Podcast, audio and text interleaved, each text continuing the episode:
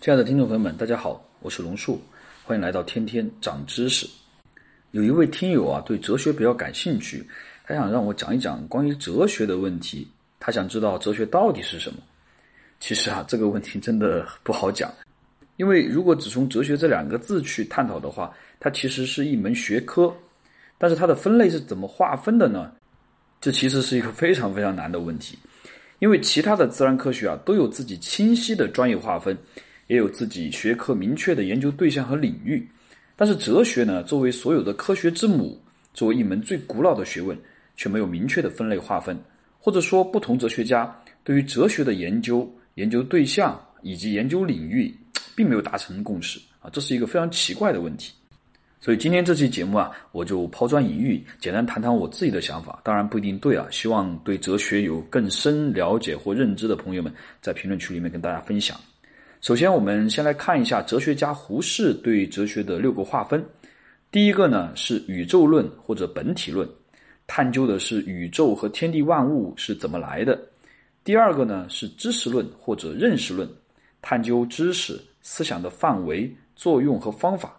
第三个呢是人生哲学或者伦理哲学，探究人生在世应该如何行为。第四个呢是教育哲学。探究怎么才可以让人有知识、有思想、行善去恶。第五个呢是政治哲学，探究社会里国家应该如何组织，权力和责任应该如何分配。第六个呢是宗教哲学，探究人生归宿的问题。啊，这呢是胡适对哲学的分类。当然，除了这些以外呢，哲学还有很多不同的细分领域，比如管理哲学、科学哲学、美学、历史哲学。经济哲学等等，而且还有很多人都把各领域的底层认知和方法论归入哲学，比如有商业哲学、金融哲学、处世哲学等等。那哲学究竟应该如何划分呢？其实可以把哲学划分为三个不同的层次，也就是本体论、认识论和方法论啊，或者是实践论。方法论和实践论呢？都只指导人们在实践中如何行事的方法论和原则，这三个层次分别可以对应三个相互递进的问题，其实非常简单啊，就是是什么、为什么和怎么办啊，有点类似于我们经常接触到的三个黄金圈的法则：what、why and how。首先呢，本体论研究的是万物的本源和本质的问题，回答的是是什么的问题。万物的本源和本质是什么啊？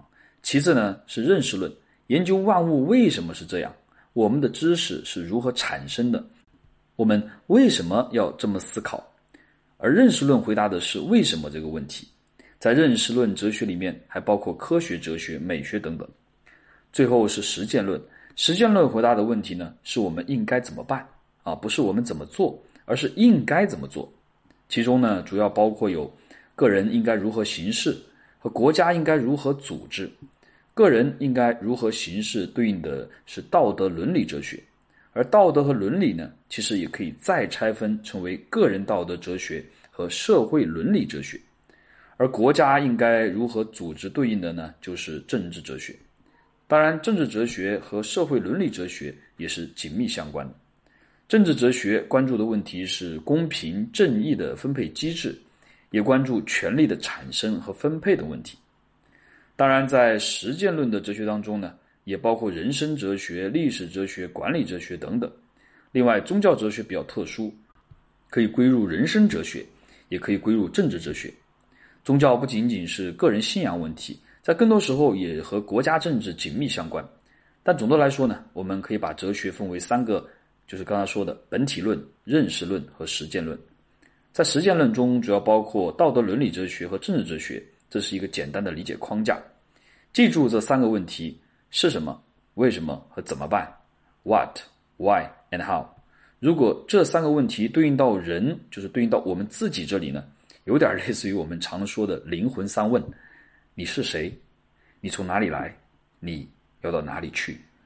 当然，除了我们刚才讲的这个三个层次以外呢，可能还有人会增加一个叫价值论的一个东西，可能更关注于这个整个的价值，比如人生价值、行为价值，或者其他的核心价值。在这里呢，我们就不展开了。我们大体上了解了哲学研究的三个层次或领域：本体论、认识论和实践论以后呢，可能有的听友就会问了：认识和实践这两个词比较好理解，但是本体这个词相当抽象，那到底什么是本体呢？本体的意思呢，有原本、根本和本来的意思，它是指一个事物原本的样子。所以，本体论就是探究事物或者探究物体本源的学问。还是按照我们之前的办法，用一个与之对应的概念来理解，那就是现象。本体呢是事物本来的样子，那么现象就是我们看到事物的样子，有时候也说是表象。在康德的哲学里面呢，本体就是物自体，就是一个事物原本的样子，也就是没有被人类的认知所理解，甚至都没有被人类的感官所惊艳到的时候。事物本来的样子，康德认为物自体是不可知的。可能你会觉得有点奇怪，事物本来的样子和我们看到的样子不是一回事儿吗？当然不是。比如我手上有个苹果，我们之所以认为这是一个苹果，是因为我们大脑里面有苹果的概念了。如果地球上从来没有存在过人类，即便有苹果这个事物存在，我们也可以说地球没有存在过苹果，因为还没有苹果这个概念。所以这里就会有一个问题。到底是先有苹果这个概念，还是先有苹果这个物体？对这个看似简单的问题的不同回答，就形成了本体论哲学的两个流派：唯物主义和唯心主义。唯物主义呢，认为万物的本源是某种物质，是先有物质才有概念；而唯心主义认为万物的本源呢是精神性，是先有了概念才有了物质。这是人类对万物本源问题我们能想到的两种典型的二分法：是实在的和非实在的。物质的和非物质的，形而下的和形而上的，对应的呢是唯物主义和唯心主义，或者说是唯物论和唯心论。但这里其实也有语言的局限性啊，这里的唯心呢其实也不准确。在古代，我们的古人是没有大脑这个概念，所以普遍认为心是具有思维能力的器官，所以这里的唯心呢也代表思维、理念、精神、意识等抽象的非实在的东西。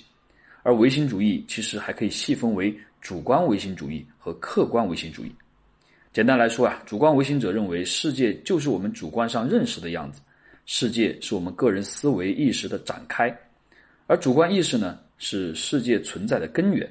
比如英国哲学家贝克莱就提出的存在即是被感知，外在的事物的存在呢是以自我的感知为前提和基础的，而相反，客观唯心者则认为在现象世界之外还存在着一个客观的。观念的理念的世界，典型的客观唯心主义呢，就是柏拉图，他提出了理念论，区分了现象世界和理念世界，而认为理念世界才是真实和客观。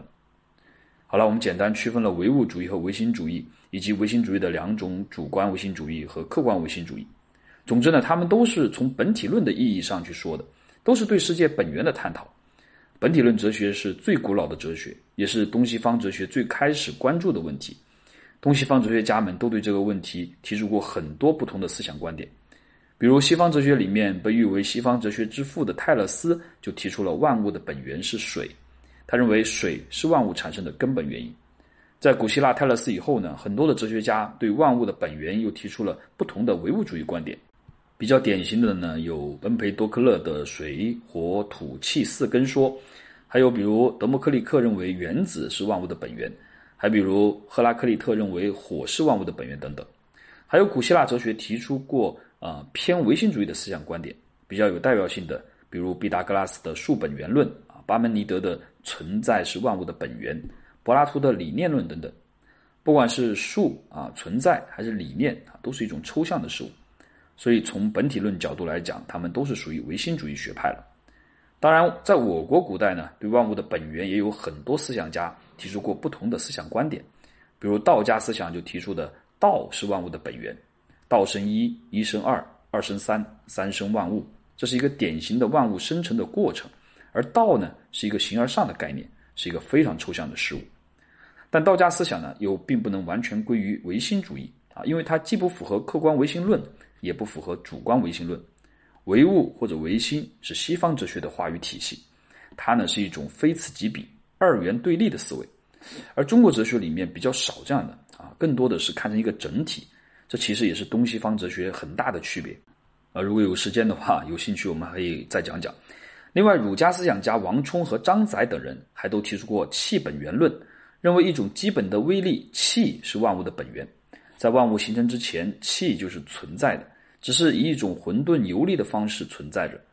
王充说：“夫天地合气，人偶自生也；由夫妇合气，子则自生也。”张载呢也提出过“太虚即气，气化万物”的思想观点。好啦，我们讲了这么多，其实一直在讲哲学的三个领域：本体论、认识论和实践论，以及本体论的两个典型流派——唯物主义和唯心主义。对于我们在唯物主义思想环境中长大的我们来说，本能的会认为世界是先有物质的，我们很难否认物质的客观实在性，也很难承认思维理念的客观实在性。但有的时候啊，这恰恰是我们思维的局限性或者束缚。那是先有苹果还是先有苹果的概念？先有鸡还是先有蛋？啊，这些问题当然并没有那么重要。但是啊，这里面有个非常重要的概念，就是对一个事物的定义权是非常重要的。谁先定义了智能手机？谁先定义了元宇宙？谁先定义了五 G 的标准？这些就非常重要了。是先有概念还是先有事物？这其实是两种思维方式。我们很容易忽视概念和理念的东西，从而忽视了概念和理念的力量。我们本能的会认为是先有了东西，然后再去定义它。但是西方的思维呢，则正好相反，他们往往是先有了定义、标准、规范，然后呢，才有了具体的事物。谈及这个问题呢，有点像谈及三 W 黄金圈法则，把 What 和 How、Why 的这个排序，到底是谁放在里面，谁放在外面。没有绝对的好坏或者对错啊，我觉得更多的是一种选择。